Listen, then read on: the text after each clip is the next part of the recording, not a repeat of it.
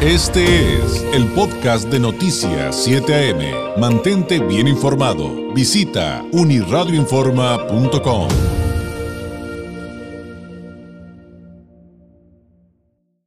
agradezco enormemente al psicólogo clínico cognitivo conductual, conferencista, escritor, que estoy seguro que usted conoce y reconoce, Gabriel Bello, nos tome la llamada. Él tiene especialidad en psicología del adolescente y en educación, es autor de libros como Padres con sentido común, No te quedes con la duda, pregúntale al psicólogo, Padres a prueba de adolescentes, ha impartido más de 37 mil horas de psicoterapia.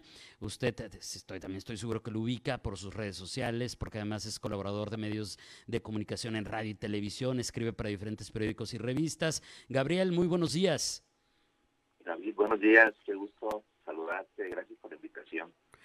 Oye, pues aquí, eh, pues evidentemente buscando un experto como tú en relación a temas que han salido, eh, pues eh, a lo mejor un poco de manera más clara hacia la ciudadanía eh, con el confinamiento y después del confinamiento, pero que pues tengo entendido, tú eres el experto y por eso te pregunto, que esto tiene pues ya muchos años en relación a lo que ahora se le llama la depresión de Facebook.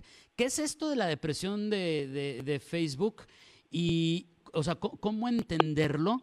Y, pues también, ¿qué tan eh, complejo o grave puede ser si no se atiende? Sí, mira, es un excelente tema, es algo que estamos efectivamente viviendo ahora con mayor intensidad. Todo comenzó hace unos 10 años con Facebook, en donde la acción de mostrar nuestra vida, vamos a ponerle comillas a la palabra íntima, empezaba a resultar incómodo para muchos que no tenían la misma la misma calidad de vida y esto ya estaba eh, siendo un problema. así comenzó este asunto, ¿no? De eh, hacer sentir mal a las personas que no estaban en ese nivel, vamos a llamarlo de esta manera. Eh, pero bueno, ahora vivimos la experiencia de la pandemia, de estar encerrados eh, forzosamente por cuidar nuestra salud y, y esto, hijo, le trajo un problema mayor, porque ahora no nada más es Facebook, sino hay, más redes sociales y, mucho más populares entre los adolescentes, a diferencia del Facebook, que es, es, es una red más de adultos. Eh, Instagram es la red de, de los adolescentes, claro. y, bueno, y, hay otras, ¿no? Y el encierro causó un aumento en, en la permanencia de estas de estas redes y bueno de ahí se viene se vienen más problemas Ahora, es, eh, es toda una gama de situaciones que se ven en estas redes sociales, eh, como decías, incluyendo TikTok, que está tan de moda sobre todo en los, en los más jovencitos. Em, pero yo veo varias cosas, ¿no? Desde un asunto en el que, por un lado, eh, yo como usuario creo que es un fenómeno distinto el que yo quiera aparentar una vida perfecta. Y por otro lado, este asunto de eh, que, tú ya explicabas de querer mostrar mi felicidad a los demás versus el que me lee, me sigue o me ve o con quien estoy conectado y que dice, oye, yo no soy tan feliz como él, qué, qué mala onda, entonces yo no valgo tanto como él. Y entonces veo aquí cosas que pudieran ser muy complejas. Definitivamente. Mira, eh, comenzamos desde lo más simple que son las fotos. Fotos perfectas fotos que están, bueno, los que ya sabemos un poco más de esto, son fotos que están trabajadas incluso con otras aplicaciones para mostrar eh, cosas irreales, pues. Y si hablamos de fotos de, la persona, fotos de, del cuerpo, pues son, son eh, fotos arregladas. Y yo no digo que los, las personas que están publicando las fotos no, no estén eh, en buena forma física, yo digo que sí, pero bueno, Aquí la idea es mostrar perfección. Y el problema es que el adolescente se encuentra en una etapa del desarrollo con eventos importantísimos para impactar el resto de su vida. La adolescencia es una etapa maravillosa, pero si los padres descuidamos lo que ocurre en, en esta etapa, entonces eh, propiciamos eh, problemas de personalidad. Por ejemplo, ¿Qué sucede en la adolescencia? Yo digo que tres cosas básicas. se desarrolla la propia personalidad del adolescente. Mientras es niño, es su personalidad el resultado de lo que son sus padres. Vaya, son, son como clones de los padres la personalidad. Camina como papá, habla como papá, hace cosas como mamá. Pero cuando llega a la adolescencia, que inicia en la pubertad, también inicia el desarrollo de la propia personalidad. La forma que va a hacer el resto de su vida será en, en la adolescencia y todo lo que impacte alrededor del desarrollo de la personalidad lo va a marcar. Entonces, personalidad es el primer evento. Lo segundo, el desarrollo de su identidad. ¿Quién es? Eh, ¿Cómo es? Eh, lo, lo, que es el autoconcepto se desarrolla ahí, en, en esta etapa de la adolescencia, su propia identidad y la confianza y seguridad en sí mismos. Tres eventos fundamentales. Y si estos están impactados por las horas que pasan en las redes sociales, que muestran cuerpos perfectos, vidas perfectas, vidas felices, entonces hay, hay un contraste contra la realidad que está viviendo una persona y lo que está observando en las redes. Y, y cada vez que entra a la red ve lo mismo, entonces se, se, se siente mal. El primer efecto que observamos es una baja en la autoestima. Eh, no se siente cómodo con quien es porque quiere ser la persona que está viendo o la situación que está viendo en, las redes sociales. Y ahí comienza el problema, con una baja estima. Quizá puede llegar incluso hasta una depresión, donde el valor por la persona es nulo, se abandona, no le interesa, se desmotiva, mmm, vaya, no no hay esta este entusiasmo por por vida porque está muy muy enfocado en querer vivir la vida de, quien está observando en, internet. Oye, y eh, Gabriel, en este sentido, eh, a lo mejor muchos lo asociamos eh, en nuestra generación con lo que veíamos en las revistas. Sin embargo, aunque pudiera parecerse, lo que cambia radicalmente es ahora sí que eh, este acceso tan frecuente, tan de todo el tiempo, o sea, pues antes veíamos una revista, la acababas, la dejabas, no la volvías a ver, pero hoy estás todo el día conectado viendo lo mismo de manera repetida, todos los días, de lunes a domingo, día, tarde y noche, y me imagino que eso también cambia mucho eh, la, la, situación. Eh, cuando, cuando queremos entender la diferencia entre lo que vivimos nosotros hace 30 años, por ejemplo, y lo que viven los chavitos hoy en el 2022. Sí, es, son, aquí varios fenómenos involucrados. Uno es el interés de las redes sociales, de, que te mantengas eh, pues al tanto, te mantengas dentro de la red social vigente. Entonces hacen uso, ya sabes, de estas herramientas que ellos manejan muy bien, que son las notificaciones.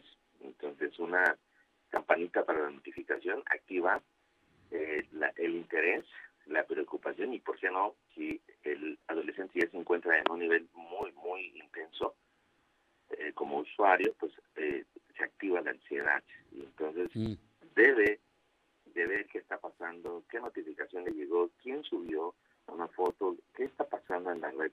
Y esta eh, preocupación de, de, mantenerse al día de mantenerse en, en pues pues al tanto eh, está generando problemas de, de ansiedad pueden interrumpir tareas, eh, quehaceres, eh, actividades importantes, o pueden incluso no hacerlas, que es otro de los de los grandes problemas que estamos viviendo eh, con esta generación. Una pasividad tremenda, están sentados muchas horas, su actividad física, la física es casi nula, y esto trae problemas de, de salud este, física, ¿no? Entonces, eh, sí, están mucho tiempo expuestos al mismo mensaje, llega a cambiar tus propios pensamientos. Y esto, esto ya, es, ya es lamentable, está ocurriendo. Oye, dos preguntas adicionales, eh, Gabriel, eh, a lo mejor tal vez muy distintas, pero que no puedo evitar asociar. Una, si, si es eh, cierto que se pueden considerar como adicción las redes sociales y, y, y de la mano, pues esta, esta situación de que sí es cierto que cuando se da una situación como una adicción o parecido a una adicción a las redes sociales, eh, afecta la manera en que ya en la vida real eh, nos relacionamos y que incluso muchos jóvenes que están en un contexto como el que nos acabas de contar, pues cuando salen a la vida real no pueden platicar en un café con otra persona, no pueden establecer una relación de amistad en su salón de clases y cosas similares. Sí, e, exacto, eso, eso es lo que se está viviendo, porque no, no hay un equilibrio. Esta sería una de las primeras recomendaciones que yo daría. Debe haber una interacción social también fuera de la línea, no, no, no solo en, el Internet. Pero bueno, venimos de una pandemia en donde dos años, dos años y medio, bueno, que regresamos a la, escuela, eh, fuimos objeto, la mayoría de las personas, de esta actividad, de estar conectados 24/7 eh, y esto creó un, pues un hábito. Todo lo que hacemos repetidamente eh, y que nos genera necesidad de, seguirlo haciendo, nos altera nuestro estado de ánimo, es, es, es adictivo. Entonces las redes sociales son adictivas, sí, si se depende de, de ellas y si hay necesidad de estar conectados a ellas y si, vaya, y si mucho de lo que está pasando en las redes lo queremos aplicar a nuestra vida. Claro, es la nueva enfermedad hoy en día, la tecnoadicción, y está ocurriendo en edades muy tempranas, lamentablemente. Y estoy hablando de, de niños, ¿qué te digo? De, de 6, 7 años en adelante, donde el recurso que muchos padres lamentablemente tenemos para ellos es una pantalla. Para que se tranquilice, para que se calme, para que no deje nada, para que no delata. Y bueno, los, los, las aplicaciones, los videojuegos, las pantallas, los teléfonos inteligentes hacen su, su parte, ¿no? Hoy, hoy en día tienes una definición impresionante en la pantalla de cualquier teléfono y un sonido que jamás se había pensado que un aparato tan chiquito pudiera tener. Y el teléfono hoy se considera una ventana al mundo, porque pues se hace todo a través del teléfono. Te comunicas, eh, conoces gente, te relacionas, aprendes, estudias, haces negocio. Vaya, eh, todo. Claro, y, nos, y nos regresa al comentario que ya hacías respecto a que la clave estaría en el equilibrio, ¿no, Gabriel? O sea, tampoco podemos vivir aislados ni, ni decirle al, al, niño o al joven no vas a tener una computadora, una tablet o, un acceso de esta naturaleza. Se nos acaba el tiempo, ¿con qué podríamos cerrar? Eh, aunque pues creo que nos van a quedar muchas preguntas por, en la mesa, este, aquí también tengo algunas del público, pero a manera de cierre y, y hablando justamente de equilibrio, ¿Cuál podría ser un mensaje eh, de conclusión a esta plática, Gabriel? Sí, no podemos negarnos, estamos creando la, generación digital. Eh, ellos son Internet, pero tenemos que buscar un equilibrio para que también vivan su vida tan real como, como sea posible. Para buscar un equilibrio hay que desactivar las, las notificaciones, hay que monitorear a nuestros hijos, sobre todo aquellos que tienen eh, propensión a estar tristes o a estar muy ansiosos. Y dar un buen ejemplo como padres en el uso de nuestras propias redes para que los hijos vean que nosotros también tenemos tenemos control. Y una, una última recomendación es eh, no permitas que tu hijo duerma con el teléfono. Retíralo en la noche. Yo digo que a las 9 o 10 de la noche te lo tienen que entregar y en la mañana regrésaselo para que también pueda dormir, pueda descansar y pueda estar listo para el día siguiente. Excelente recomendación, Gabriel. Pues esto fue como un primer acercamiento porque evidentemente esto es mucho más profundo y complejo, pero por lo pronto te agradezco este tiempo y ojalá tengamos la oportunidad de volver a platicar muy pronto. Gracias y muy buenos días. Gracias a ustedes. Gracias. Gracias. Es Gabriel Bello, psicólogo clínico cognitivo-conductual, conferencista, escritor, tiene especialidad en psicología del adolescente y en educación. Este fue el podcast de Noticias 7am. Mantente bien informado. Visita unirradioinforma.com.